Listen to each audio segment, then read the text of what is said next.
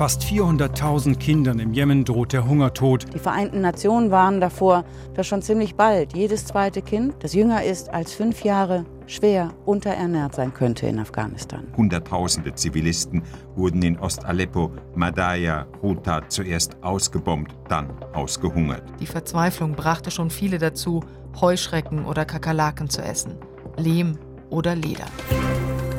News Junkies. Was du heute wissen musst. Ein Info-Radio-Podcast. Hunger ist Mord. Das sind drastische Worte, die heute von Bundesentwicklungsminister Müller zu lesen waren. Ja, er nennt es einen Skandal, denn wir haben das Wissen und die Technologie, alle Menschen satt zu machen. Eine Welt ohne Hunger ist möglich. Müller hat das heute nochmal so betont, weil der neue Welthungerindex der Welthungerhilfe veröffentlicht wurde und der zeichnet ein schlimmes Bild. Ja, die Zahl der hungernden Menschen nimmt zu. Die Welthungerhilfe warnt vor Rückschlägen im Kampf gegen den Hunger. Dabei gab es ja einen Plan der Vereinten Nationen. Bis 2030 sollte niemand auf der Welt mehr Hunger leiden müssen. Dieser Plan, der droht jetzt aber zu scheitern. Thema in den News Junkies heute mit Ann-Christine Schenten und Martin Spiller. Hallo. Hi. Hunger auf vielen Teilen der Welt, das ist ein Thema, was heute nicht mehr so richtig, wie früher mal ja so die Nachrichten dominiert. Ja, früher gab es im Fernsehen die Bilder aus Äthiopien zum Beispiel. Hungernde Menschen, abgemagerte Kinder und viele Spendenaufrufe. Das Thema war eine Zeit lang also ziemlich präsent in den Medien. Dann hörte man lange nicht mehr so viel und das hatte auch seinen Grund, denn tatsächlich gab es auch einige Erfolge der Weltgemeinschaft beim Kampf gegen den Hunger. Und dabei eben das große Ziel der Vereinten Nationen. Mhm. Bis 2030 sollte kein Mensch mehr Hunger leiden müssen. Nur von diesem Ziel scheint man sich jetzt wieder zu entfernen. Die Fortschritte sind bedroht. Bettina Iseli, Direktorin der Welthungerhilfe, heute im Morgenmagazin. Wir waren lange auf einem guten Pfad, dass wir dieses Ziel kein Hunger bis 2030, das sich ja die Staatengemeinschaft gesetzt hat, zu erreichen. Und wir sehen in den letzten zwei Jahren, dass die Zahlen höher werden, also dieser Trend rückläufig ist. Und das bereitet uns große Sorgen. Wie erwähnt, heute gab es den neuen Bericht, den Welthungerindex 2020. Und da sehen die Zahlen so aus. Weltweit befinden sich 155 Millionen Menschen in einer akuten Ernährungskrise, Notlage oder Katastrophe. Das bedeutet, sie sind akut unterernährt und das sind fast 20 Millionen mehr als noch im Vorjahr. Und inzwischen soll die Zahl laut UN noch höher liegen, bei über 160 Millionen Menschen. Wobei unterernährt bedeutet, die tägliche Energiezufuhr liegt über einen längeren Zeitraum deutlich unter dem, was ein Mensch braucht. Und wie so oft trifft es natürlich nicht alle gleichermaßen. Jeden Tag verhungern 15.000 Kinder. Aber selbst wenn sie nicht sterben, sondern in Anführungszeichen nur Hunger leiden, dann entsteht ein doppeltes Problem. Noch einmal Bettina Iseli, Direktorin der Welthungerhilfe. Die Kinder sind die vulnerabelsten, also die verletzlichsten, die schwächsten Mitglieder unserer Gesellschaft. Und wenn da der Hunger schon ein Problem ist, also nicht genügend gute Nahrungsmittel, gesunde Nahrungsmittel gegeben werden und die Frauen auch schon in der Schwangerschaft im Prinzip nicht gut ernährt sind, dann hat das äh, Schäden, die bleibend sind, sowohl mental als auch physisch für die Kinder. Und das wiederum hat eine Wirkung auf die ganze Gesellschaft und die Entwicklung der Gesellschaft. Ja, und der Bericht, also der Welthungerindex, der listet auf, wo auf der Welt der Hunger besonders groß ist. Und das ist vor allem in afrikanischen Ländern südlich der Sahara und in Ländern in Südasien so. Bewertet wird die Hungersituation in den einzelnen Ländern auf einer Skala, die reicht bis 100. Die Berechnung ist ziemlich kompliziert, da werden nämlich vier verschiedene Indikatoren miteinander verbunden. Der prozentuale Anteil der Unterernährten in der Gesamtbevölkerung, der Anteil der Kinder unter fünf, die an Auszehrung leiden, Anteil der Kinder unter fünf, die wachstumsverzögert sind und die Sterblichkeitsrate von Kindern unter fünf Jahren. Ja, und das Schlusslicht, das ist Somalia. Mhm. 50,8 Punkte. Das ist der höchste Wert, was allerdings bedeutet, die Not, die ist dort auch am größten. Die Welthungerhilfe, die spricht bei über 50 Punkten von gravierend. Ja, und dann folgt eine Reihe von Staaten, in denen die Situation als sehr ernst gilt. Das sind die Zentralafrikanische Republik 43 Punkte, der Tschad 39,6 Punkte, die Demokratische Republik Kongo knapp dahinter, Madagaskar 36,3 und der Jemen dann mit 45,1 Prozent. Wollen wir uns mal die Ursachen anschauen. Und Mhm. die sieht die Welthungerhilfe in einem Zusammenspiel aus Kriegen, Klimawandel und Pandemie. Ja, wobei der Haupttreiber sind Kriege und Konflikte und die hätten in den vergangenen Jahren wieder zugenommen. Welthungerhilfe-Generalsekretär Mogge sagte im Redaktionsnetzwerk Deutschland, wo Krieg herrscht, werden Ernten, Felder sowie Infrastruktur zerstört und fliehen Menschen aus ihren Dörfern. Unser Korrespondent Björn Blaschke berichtet zum Beispiel aus dem Jemen. Fast 400.000 Kindern im Jemen droht der Hungertod. Insgesamt brauchen 20 Millionen Menschen im Land Hilfe. Das sind zwei Drittel der Bevölkerung, so erst vor einigen Tagen die Vereinten Nationen. Der UN-Koordinator im Jemen betonte, dass in dem Land auf der arabischen Halbinsel die schlimmste humanitäre Krise der Welt herrsche. Die Jemeniten leiden schon lange an Armut, aber ein mittlerweile seit sieben Jahren wütender Krieg hat ihre Situation weiter verschlechtert. Ja, und auch in Afghanistan, da haben Terror und Krieg Auswirkungen auf die Ernährungssituation der Menschen. Silke Dittrich. 40 Jahre Krieg, Terror, Anschläge. Das hat dazu geführt, dass jede und jeder Dritte im Land nicht weiß, woher die nächste Mahlzeit kommen soll. In einem Flüchtlingslager, das ich vor kurzem besucht habe, konnten die Eltern ihren kleinen Kindern nur noch in Wasser aufgeweichtes Brot zu essen geben. Die Vereinten Nationen warnen davor, dass schon ziemlich bald jedes zweite Kind, das jünger ist als fünf Jahre, schwer unterernährt sein könnte in Afghanistan. Afghanistan, ein Land, aus dem wir sonst relativ viel hören, aber nur selten geht es dabei auch um die Ernährung. Ja, ein anderes Problem, auf das wir jetzt noch schauen müssen, das ist der Klimawandel. Der verschärft diese ganze Lage natürlich durch Extremwetterereignisse, durch Katastrophen, zum Beispiel durch langanhaltende Dürren. Da trocknen ganze Länder und Regionen aus, Mhm. wie zum Beispiel in Madagaskar und in einigen Gebieten im Süden Afrikas. Seit Jahren herrscht dort Dürre. Das berichtet für uns Jana Gent. Mangel und Unterernährung sind in den betroffenen Regionen überall sichtbar.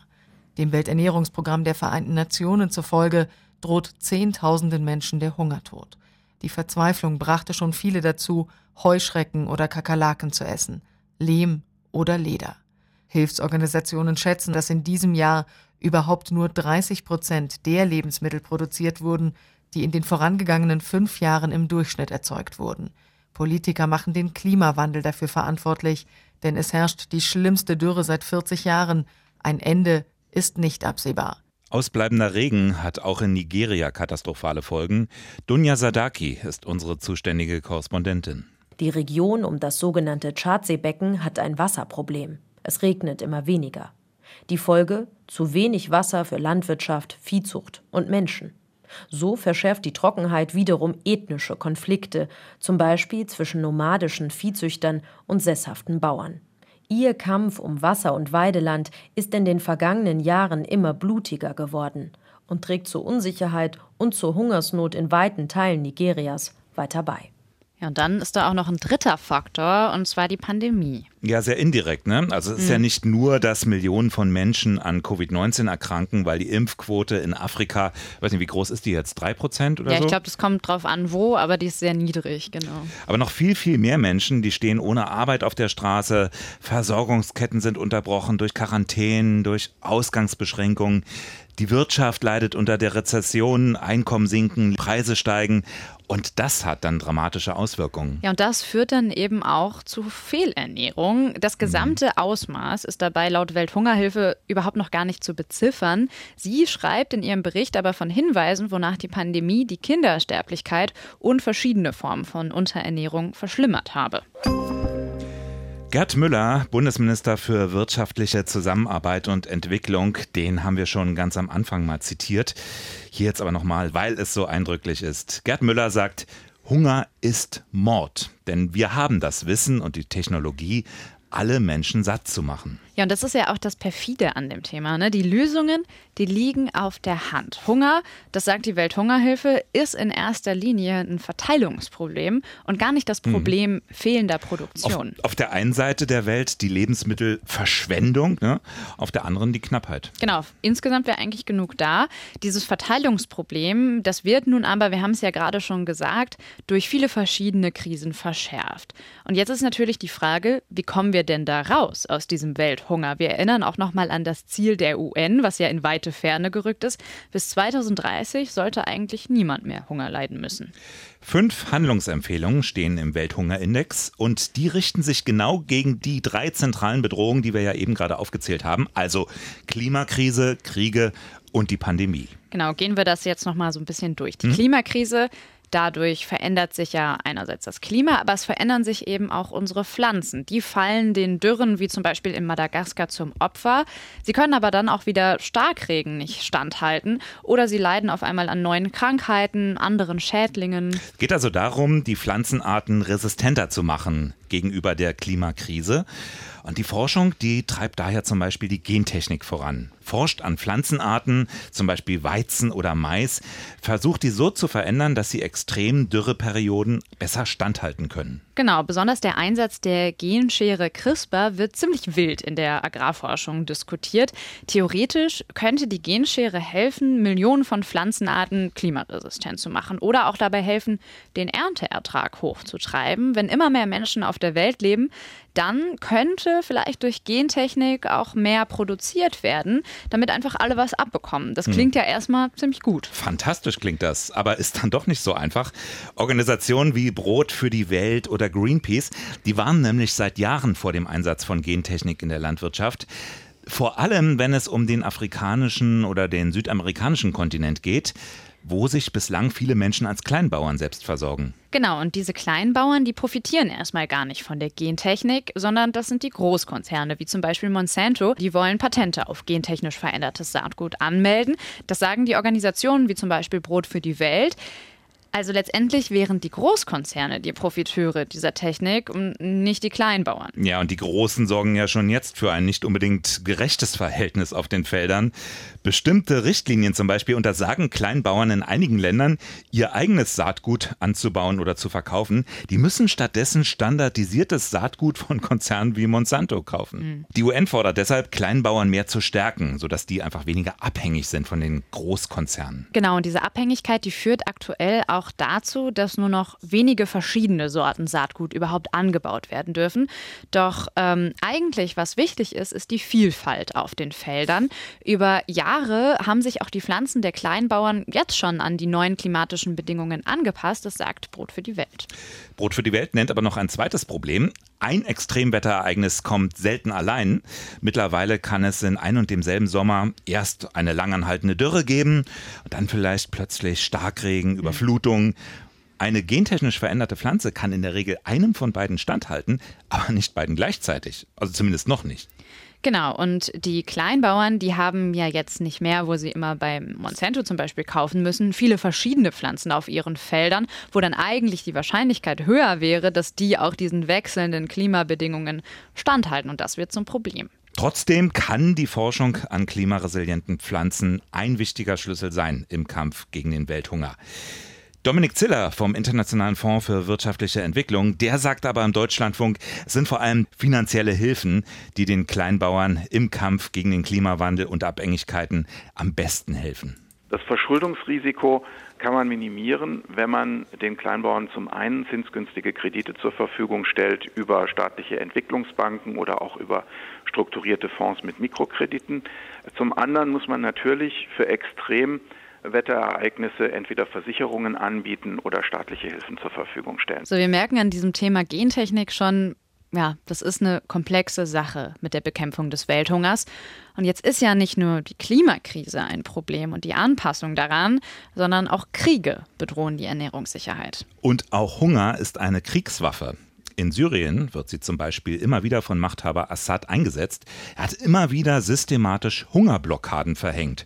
Unser Korrespondent Martin Durm berichtet. Hunderttausende Zivilisten wurden in Ost-Aleppo, Madaya, Houta zuerst ausgebombt, dann ausgehungert. Das Regime verwehrte internationalen Hilfsorganisationen über Jahre hinweg den Zugang zu den Rebellengebieten, regelte sämtliche Verkehrswege ab nahm damit auch den Tod von Säuglingen und Kindern in Kauf. Von der Türkei aus werden die Zivilisten mit Lebensmitteln und Medikamenten über den einzigen offenen Grenzübergang Bab el-Hawa versorgt. Assad und seine russischen Verbündeten drohen immer wieder damit, Bab el-Hawa zu blockieren. Im Jemen, in Somalia oder in Nordnigeria, da werden auch immer wieder Felder und Nahrungsvorräte gezielt zerstört, Vieh getötet oder Hilfslieferungen blockiert, berichtet die Welthungerhilfe. Unsere Korrespondentin in Nairobi, die berichtete heute in der ARD auch über den Krieg mit dem Hunger im Norden Äthiopiens. In dieser Region im Norden in Tigray herrscht seit fast einem Jahr Krieg. Die Menschen leiden an Hunger, sie können ihre Felder nicht bestellen und Hilfslieferungen, internationale, sind zwar vorgesehen, sie erreichen die Region aber kaum. Und hier ist es so, dass Experten gerade vor allen Dingen der äthiopischen Regierung vorwerfen, dass sie den Hunger als Kriegswaffe einsetzt, weil sie diese Konvois mit den Lebensmitteln nicht durchlässt und so sozusagen versucht, die Menschen im Prinzip auszuhungern. Die Vereinten Nationen sagen, dass dieser Konflikt eine der schlimmsten Hungers, äh, Krisenhungersnöte auf dem Kontinent ist in den vergangenen zehn Jahren. Der Appell deshalb, Hunger müsse stärker als Kriegsverbrechen verfolgt werden. Und Konflikte müssten politisch gelöst werden. Es geht also nicht nur um technische Lösungen, sondern auch ganz klar um diplomatische Lösungen im Kampf gegen den Hunger. So Caroline Hoffmann. Es gibt ja Gruppen und Organisationen vor Ort, aber auch internationale Hilfsorganisationen, die meistens entweder an der Frage arbeiten, wie ist die Ernährungsversorgung, oder an der Frage arbeiten, wie kann man jetzt den bewaffneten Konflikt lösen. Und hier wird vorgeschlagen, dass diese Akteure sich zusammensetzen müssen, dass sie gemeinsam überlegen müssen, wie kann man in einem Gebiet beide Probleme gleichzeitig lösen, sich dann mit den lokalen Akteuren zusammenzutun. Und der Wunsch ist dadurch, die Bevölkerung resilienter zu machen. Wir haben ja schon eingangs gesagt, dass die Pandemie auch noch das Hungerproblem weltweit zugespitzt hat. Und die Folgen da, die sind ja auch noch gar nicht abschließend sichtbar. Was aber schon klar ist, die Pandemie hat den Zugang zu den Gesundheitssystemen nochmal erschwert, vor allem in den vom Hunger betroffenen Ländern. Fehlernährung zum Beispiel werden seltener behandelt, sind also auch seltener aufgefallen. Und die Welthungerhilfe geht davon aus, dass es in Zukunft weitere Pandemien geben wird. Erfahrungen, die jetzt mit Covid-19 gemacht werden, die müssten dann genutzt werden, damit Menschen beim nächsten Mal nicht wieder durchs Raster fallen. Ja, während wir uns heute mit dem Welthungerindex beschäftigt haben, da sind auf unseren Handys ja immer und vielleicht auch bei euch immer wieder Allmeldungen aufgeploppt. Bei uns war es vor allem Inforadio und RBB24. Mit Nachrichten aus dem politischen Berlin, mhm. also aus dem Abgeordnetenhaus. Denn die Berliner Politik scheint langsam einen Plan zu entwickeln, wie es weitergehen soll. Franziska Giffey kann sich offenbar vorstellen, doch wieder gemeinsam mit Grünen und den Linken zu regieren. Rot, Grün, Rot. Mhm. Also allerdings gab es dann noch eine zweite Eilmeldung. Diese Pläne, die könnten vielleicht wieder durchkreuzt werden, denn jemand anders hat sich gemeldet, und zwar die Landeswahlleitung. Die will jetzt Einspruch gegen die Berlin-Wahl einlegen. Ja, wer weiß, vielleicht gibt es am Ende doch Neuwahlen in Berlin? Ja, vielleicht nicht überall, aber zumindest in zwei Wahlkreisen könnte das möglich sein. In Charlottenburg-Wilmersdorf und in Marzahn-Hellersdorf. Da soll es tatsächlich mandatsrelevante Unstimmigkeiten gegeben haben. Am Freitag will sich der Innenausschuss in einer Sondersitzung nochmal mit dem Thema beschäftigen. Bin sehr gespannt. Jeden Tag ist ja irgendwas. Tag der Libelle, Tag des Lachens, Tag des Schnitzels. Tag des, ja, was noch? Heute habe ich mal nachgeguckt, ist internationaler Tag des Elektroschrotts. Das wäre doch mal ein Thema gewesen, Martin. Hat aber natürlich auch einen ernsten Hintergrund. Es geht um die immer weiter steigende Masse an kaputten und ungenutzten Elektrogeräten. Umweltschützer appellieren deshalb, ausgemusterte Geräte zu reparieren oder recyceln zu lassen. Und sie haben einen sehr äh, anschaulichen Vergleich.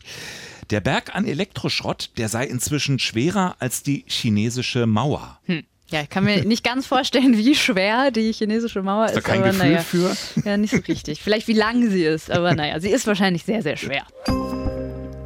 Und abschließend noch eine ganz kleine Ergänzung und zwar zu unserer gestrigen News Junkies Ausgabe. Da haben wir ja, ja über die Hinwendung zu Kernenergie gesprochen, mhm. so als umstrittene Maßnahme zur Klimaneutralität. Also kann Atomkraft jetzt was gegen die Klimakrise tun? Und wir haben da gesagt, Kernenergie produziert nahezu CO2-frei, also ohne Ausstoß von Kohlendioxid. Allerdings nur in Bezug auf die eigentliche Stromerzeugung. Bei der Bereitstellung der Energieform, also auch der Herstellung der Brennelemente zum Beispiel, da entsteht natürlich auch CO2. Deshalb haben wir von nahezu gesprochen. Aber dann hat uns ein Hörer darauf hingewiesen und wir sagen mal vielen Dank dafür, denn auch die enorme Hitze bei einer Kernspaltung ist schlecht fürs Klima. Mhm. Also würde man komplett auf nukleare Energie umsteigen, dann würde auch das zur Erderwärmung beitragen. Also das mal zur Präzisierung. Genau. Also ganz ohne Einfluss auf das Klima ist die Kernenergie nicht. Und viele andere haben geschrieben, das ist doch eh die Wahl zwischen Pest und Cholera mit den verschiedenen Energieformen. Wie wäre es mit einer radikalen Energiereduzierung? Reden wir vielleicht auch nochmal drüber hier Unbedingt. bei den News Junkies. ähm, dann verabschieden wir uns jetzt aber erstmal und sagen Tschüss. Ihr könnt uns natürlich wie immer noch weiter schreiben, auch heute zur Folge unter newsjunkies.inforadio.de. Schönen Abend, bis morgen. Ciao. News Junkies. Was du heute wissen musst. Ein Podcast von Inforadio. Wir lieben das Warum.